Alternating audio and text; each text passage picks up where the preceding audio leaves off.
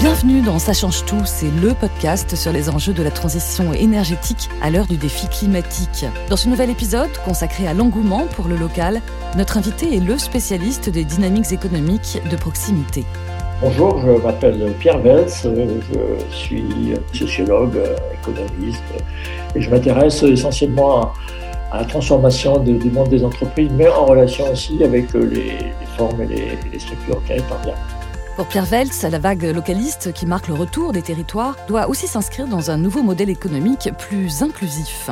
Le territoire, ce n'est pas une notion géographique. Hein. Le territoire, euh, il fonctionne quand il a une, une matrice d'interaction. C'est ça que cherchent aussi les gens. C'est aussi une autre façon de vivre ensemble. Un monde d'après plus solidaire et sobre, c'est aussi ce que souhaitent les nouvelles générations tentées par le localisme. Je suis très confiant dans la, dans la jeunesse. Quoi. Cette recherche de sens, par exemple, chez les jeunes, elle est extrêmement forte et très porteuse d'avenir. Parce que le futur s'invente tous ensemble, on va parler local, solidarité des territoires et croissance verte. Une discussion passionnante pour tout changer en mieux. Bonjour Pierre Veltz. Bonjour. Merci d'avoir accepté notre invitation. Alors, euh, on le sait, hein, depuis la crise euh, sanitaire, on n'a jamais autant parlé du retour du local, qui reste malgré tout un concept euh, assez flou. Avec vos multiples casquettes d'ailleurs, est-ce que vous pensez, vous, que cet engouement pour l'économie, l'écologie de proximité, est-ce que cet engouement est transitoire ou, sera durable dans le fameux monde d'après? Bon, je pense que l'engouement pour le local, comme vous dites, a commencé bien avant le Covid et va, va continuer après. Hein, parce que je pense que la France aujourd'hui fourmille d'initiatives très créatives souvent euh, et qui ont un point commun qui est la très forte valorisation de la proximité. Hein. Si on prend par exemple l'alimentation, on voit que les enquêtes montrent que les gens cherchent plutôt des aliments euh, produits euh, de manière proche, plutôt même que le bio. Voyez Donc le local est vraiment devenu une espèce de, catégorie assez. Euh, d'ailleurs, la, vedette des sondages, hein, les Français plébiscitent le local et c'était déjà le cas avant, avant le Covid. On peut parler presque d'une mini-révolution culturelle ou pas? Oui, alors vous avez raison d'employer le mot culture parce que je pense qu'avant même d'être un projet, un peu une nouvelle forme de projet économique très en relation avec l'écologie, hein, on va en parler, euh, parce que je pense qu'il y a une dimension euh, culturelle profonde. Moi, je parle, hmm. je parle de, le mot est peut-être un peu compliqué, mais d'une forme de révolte contre l'abstraction. Au fond, on est dans des mondes qui sont maintenant, on ne maîtrise plus, on est dans des chaînes d'activités, on est connecté de partout. Et euh, ça devient difficile, je pense, de, de, de vivre dans ce monde-là. Et donc, il y a ce retour vers quelque chose qu'on qu'on maîtriserait davantage. Il y a un philosophe allemand qui s'appelle Rüdiger Zafransky qui utilise une, euh, un mot que j'aime beaucoup, il parle de clairière. Hein. Il dit dans la jungle des flux, des connexions de tout. Là, on est de, de, de à la longue distance. D'ailleurs, on a perdu un peu aussi le sens de, de, la proximité et de la distance. On a besoin de clairière, on a besoin d'endroits où on mm. peut se retrouver puis se reposer un, se reposer un petit peu ce mouvement, il, déborde les questions écologiques aussi. Euh, enfin, il prend le langage de l'écologie beaucoup, mais je crois qu'il y a trois, trois dimensions majeures. Hein. C'est la, et qu'on voit bien dans la jeune génération en particulier, c'est un, la recherche d'autonomie. On, veut contrôler sa vie. On ne veut plus être des, pions dans, un, dans, des, dans des, des, machins qui nous dépassent.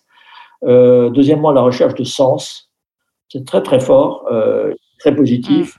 Et puis troisièmement, la volonté de, de faire par soi-même. Et je vous sens plutôt enthousiaste. Oui, je pense que ce mouvement est très fondamentalement, euh, fondamentalement positif. Alors après, il peut poser des questions et, il est profond. Et je pense que les entreprises, par exemple, qui n'ont pas compris ces attentes de, des nouvelles générations, vont avoir des soucis à se faire. Euh, concrètement, quelles pratiques vous semblent innovantes euh, dans cette fameuse vague localiste, euh, notamment en matière d'économie d'énergie et, de ressources? Est-ce que vous avez des exemples bien, bien concrets? Oui, il y a une multitude d'exemples. On a, alors c'est difficile de citer certains territoires parce que ça, ça, ça bouillonne un peu de partout. Vous savez, les mots-clés, c'est, on les connaît, hein, c'est euh, collaboratif, euh, circulaire, euh, participatif, solidaire. c'est pas des mots qui correspondent tellement à l'économie telle qu'elle fonctionne aujourd'hui. Donc là, il y a, une petite révolution culturelle, le mot est peut-être un peu trop fort, mais il y a, quand même un, changement d'attitude. Alors, vous avez évidemment tout ce qui touche à l'alimentation, les, circuits courts alimentaires, vous avez toutes sortes de systèmes locaux qui se mettent en place d'entraide diverses et variées. Vous avez bon, des, des, des, phénomènes qu'on connaît bien, comme euh, le collaboratif euh, ou le, la recherche de la, gestion des déchets. Vous avez, par exemple, à, à Romans, ils ont lancé un mouvement qui s'appelle Romans, qui était vraiment dans une situation très, très difficile. Ils ont lancé un mouvement qui s'appelle les startups de territoire, qui marche très très bien. Euh, vous avez à Figeac, par exemple, les, les fermes de Figeac. Enfin, mmh. Et encore une fois, le maître mot, c'est proximité. Sauf que, Pierre Vetz, euh, bah, tous les territoires ne, ne, possèdent pas les mêmes euh, atouts, hein, ni les mêmes besoins. Alors justement, vous qui êtes quand même le, le spécialiste des dynamiques territoriales hein, depuis plus de 20 ans, en quoi il faut repenser aussi le, le découpage du territoire et, et, notamment valoriser les coopérations pour pallier les inégalités hein, entre territoires que pourrait aussi provoquer ce tournant local? En fait, on s'aperçoit... Euh, que euh, la vraie dynamique, elle est euh, socio-historico-culturelle. Les territoires qui s'en sortent, c'est les territoires où il y a une capacité de coopération, des territoires où il y a une capacité de projet, et c'est des territoires où il y a du leadership. Et ça, et c'est, ben, justement, c'est très difficile parce que la France est un espèce de patchwork et parfois, vous le voyez bien, si vous voyagez, vous passez d'un endroit qui va très bien à, 30 km, vous trouvez par contre, ça se voit tout de suite, hein, un endroit qui est plutôt en, hmm. en, déprise. Et, donc, moi, j'ai une thèse là-dessus qui est très, très simple, qui est de dire aucun territoire n'est condamné, vraiment aucun. Et, deuxièmement, les, les, grandes oppositions euh, qu'on, nous présente sans arrêt, d'ailleurs dans les médias aussi, euh, sur le, la France des métropoles qui irait bien, la France des périphéries qui irait mal, euh, c'est simplement factuellement faux. La pauvreté aujourd'hui est surtout concentrée dans les métropoles et pas, pas dans les territoires périphériques. Vous avez des territoires du rural dit profond qui vont vraiment très très bien et d'autres qui vont mal. C'est un, un patchwork. Et les inégalités, elles ne sont pas tellement euh, aujourd'hui entre les territoires, elles sont à l'intérieur des, territoires, elles sont à l'intérieur en particulier des grandes villes. C'est là que vous avez les grandes inégalités en France. Donc il faut valoriser davantage les coopérations alors Une autre façon de dire les choses, ça fait un peu slogan, mais c'est euh, les projets qui font les territoires. Hein. C'est n'est pas les territoires qui font les projets, c'est vraiment les projets qui font les territoires. On en a de, de nombreux exemples. Euh, c'est pas miraculeux pour autant. Hein. C'est-à-dire il y a quand même des territoires qui ont plus d'atouts que d'autres. On voit bien que les territoires qui sont aujourd'hui euh, sur les côtes, euh, dans, dans, euh, dans l'ouest, dans le sud de la France, bah, ils ont un peu plus d'atouts que les territoires du nord et de l'est. Mm.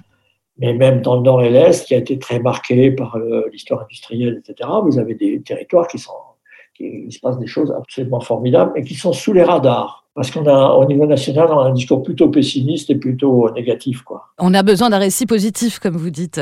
Euh, Pierre Veltz, est-ce que vous pensez, comme beaucoup d'élus locaux, qu'il faut quand même malgré tout décentraliser davantage, donner plus de moyens d'action aux collectivités pour atteindre notamment euh, l'objectif fixé par l'accord de Paris euh, d'une neutralité carbone d'ici 2050, par exemple? Je pense qu'en en grande partie un faux débat. Euh, je, pense que la décentralisation en France est maintenant très, très forte. Contrairement à ce qu'on dit, on a un pays très décentralisé. les collectivités locales ont beaucoup de compétences.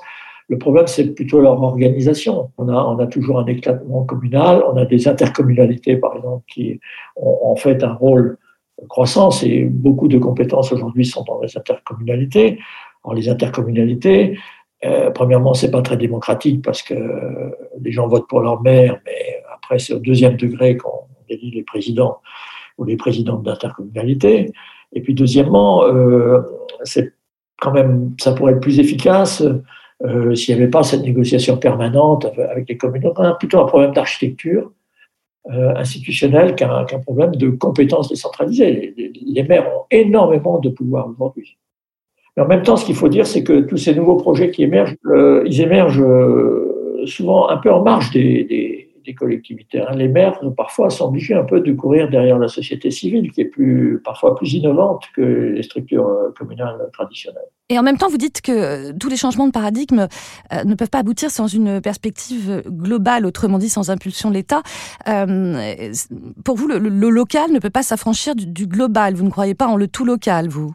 Oui, alors absolument pas.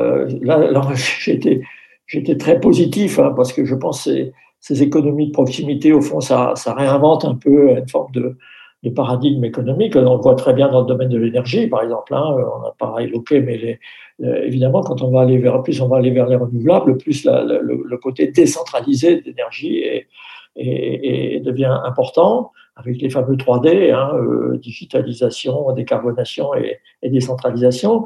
Mais en même temps, on le voit dans le cas de l'énergie, on le voit aussi de manière beaucoup plus générale, cette décentralisation, voilà, ces, économies de proximité locale n'ont de sens et ne peuvent fonctionner que mises en réseau. Hein, le, le, le, revers un peu de la médaille de cette peut-être survalorisation parfois de la proximité, c'est qu'on oublie ou on pourrait oublier qu'on est dans un monde extrêmement interdépendant, et puis aussi un monde dans lequel les solidarités elles existent à des échelles qui sont supralocales. Euh, en France, l'État social, euh, il, fonctionne à l'échelle nationale. Les tarifications aussi, euh, en cas d'électricité est typique, on ne va pas payer moins cher l'électricité parce qu'on habite en, un endroit où on peut mettre des éoliennes ou en bas d'un barrage. Et ça, c'est impératif si on regarde la pandémie, par exemple, c'est aussi un bon exemple. évidemment, il faut du traitement local. On a peut-être en France toujours cette vision un peu de normes universelles, on veut appliquer partout de la même façon. Euh, on, en est revenu un peu, mais en même temps, on voit bien que la pandémie, elle suppose plus de coopération internationale. C'est en renforçant les, les coopérations internationales qu'on va s'en sortir. Pour l'économie, c'est la même chose. Justement, dans votre dernier livre, euh, Pierre Weltz, euh, euh, L'économie désirable, sortir du monde thermo-fossile, vous dites qu'il faut inventer une économie qui allie la sobriété et, l'efficacité. la sobriété qui est notamment revendiquée par la vague localiste. Quelle est votre vision et votre définition à vous de la sobriété? C'est compliqué parce qu'on a une vision souvent un peu, comment dirais-je, punitive et ascétique de la sobriété. Hein. On dit, voilà, il va falloir consommer moins, il y en a qui parlent de décroissance. Moi, je pensais à un débat là en partie piégé il y, a, un niveau de, sobriété euh, qui passe par les, évidemment les comportements individuels. Hein. C'est sûr qu'on voit bien que euh, bah, il faudrait qu'on mange un peu moins de viande, ce serait d'ailleurs meilleur pour la santé, en tout cas la, viande rouge. Euh, peut-être qu'on renouvelle un peu moins, un peu moins souvent et de manière un peu moins gaspilleuse nos, nos garde-robes, tout ça. Ceci dit, quand on fait la somme de tous ces comportements vertueux, au fond, on, règle un petit quart du problème quoi, de la neutralité carbone, comme on dit. Hein. Donc, la sobriété, elle passe largement par l'organisation collective. Par exemple, la façon dont on organise les villes.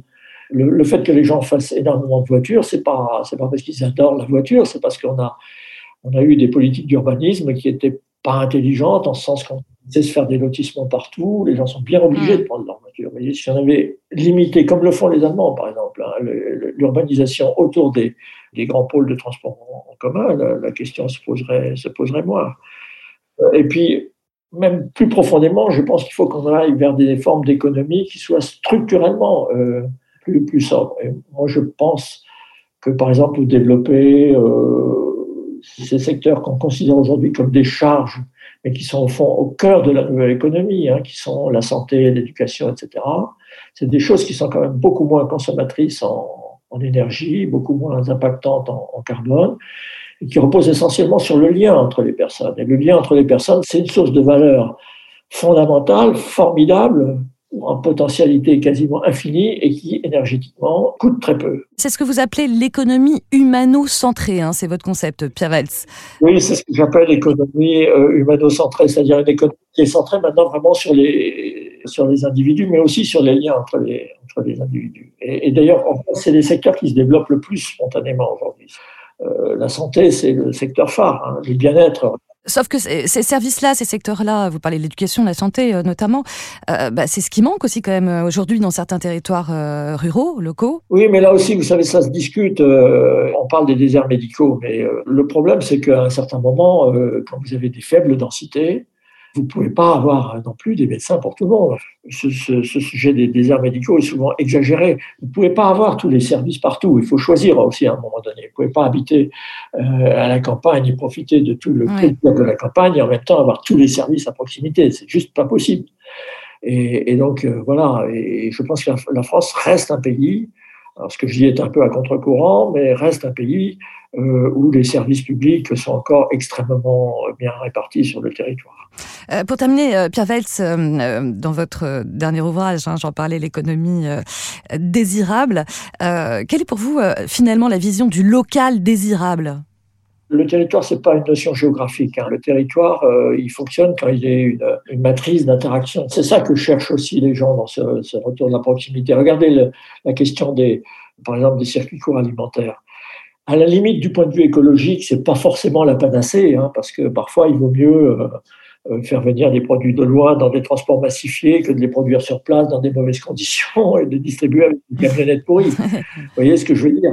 Mais c'est pas le sujet, parce que vous voyez bien que ce que cherchent les gens derrière ça, c'est aussi une autre façon de vivre ensemble. C'est finalement les liens qui peuvent se créer à cette occasion-là qui sont, qui sont hmm. importants. Donc, pour moi, une économie euh, de proximité, c'est une économie qui est essentiellement fondée euh, sur la revitalisation peut-être des liens entre les personnes. Parce qu'il ne faut pas se tromper, il y a aussi derrière ça euh, une bonne partie de ces sujets qu'on a évoqués, hein, euh, la santé, euh, la mobilité, etc., sont des domaines qui peuvent être ubérisés, comme on dit aujourd'hui. Hein. C'est aussi des cibles pour les, pour les GAFA. Donc on a un peu ce choix. Est-ce qu'on veut un, monde dans lequel on réhabilite le lien tout en utilisant le numérique hein, ou est-ce qu'on veut un monde dans lequel maintenant tout est intermédié uniquement par les ordinateurs et où chacun est dans hmm. son anonymat euh, et son isolement Je crois que ça, c'est absolument crucial. Et si on n'arrive pas à repenser l'écologie dans le cadre d'une vision plus ouverte de la, de la, de la société, euh, je pense qu'on va dans le mur. Pour terminer, Pierre Weltz, une dernière toute petite question en deux mots. Euh, cette série de podcasts s'appelle euh, Ça change tout. Qu'est-ce qu'il faut changer ici maintenant, là, dans nos têtes, euh, voilà, chacun de nous, pour, se projeter enfin dans ce fameux monde d'après plus désirable? Écoutez, moi, je ne sais pas, j'ai pas de leçon à donner, mais je, je pense que le, moi, je, je, je, suis très confiant dans la. Bon, ça fait un peu bateau de dire ça, mais dans, la jeunesse, quoi. Je trouve que cette recherche de sens, par exemple, chez les jeunes, elle est extrêmement forte et très porteuse d'avenir. Et donc, il faut suivre ce mouvement. Euh, le seul truc, c'est de donner aussi des perspectives globales pour éviter que euh, arrive à, un peu à des, isolats locaux, parce que finalement, le côté négatif un peu de ce localisme, c'est que bon, au fond, on va faire notre petit, notre petite affaire, nous, chacun dans son coin. Ça, ça, ça, ça marche pas. On a besoin d'ouverture sur le monde. On a besoin de retrouver de la mobilité, par exemple. Moi, l'idée de démobilité m'effraie complètement. C'est absurde. La mobilité, c'est, pareil, c'est comme le logement, c'est pas fonctionnel. C'est, c'est pas juste pouvoir fonctionnellement du point A au point B. C'est une ouverture fantastique. Et, cette ouverture sur le monde, moi, je suis de la génération qui a découvert le monde par les charters après, après 68, etc. Oui, je suis un vieux. Mais, mais c'est une ouverture, mais, mais c'est perdre cette ouverture-là, c'est dramatique. Voilà. Et donc, euh, il y a une vision du local parfois un peu raccordie, euh, où on se déplacerait plus qu'en vélo. Euh, non, ça, c'est pas la bonne voie. Mais je fais confiance à, je crois aux jeunes, voilà. La génération. C'est ça. Merci beaucoup pour vos lumières, hein, Pierre Vetz. Et puis je rappelle le titre de votre dernier livre, L'économie désirable, sortir du monde thermofossile. Et c'est aux éditions du Seuil. Merci Laurence. Merci. Au revoir. Ça change tout, c'est terminé. N'hésitez pas à liker et partager cet épisode. Je vous invite aussi à écouter tous les autres entretiens consacrés aux enjeux de la transition énergétique proposés par EDF. On se retrouve très bientôt. Merci beaucoup et d'ici là, bien sûr, prenez soin de vous.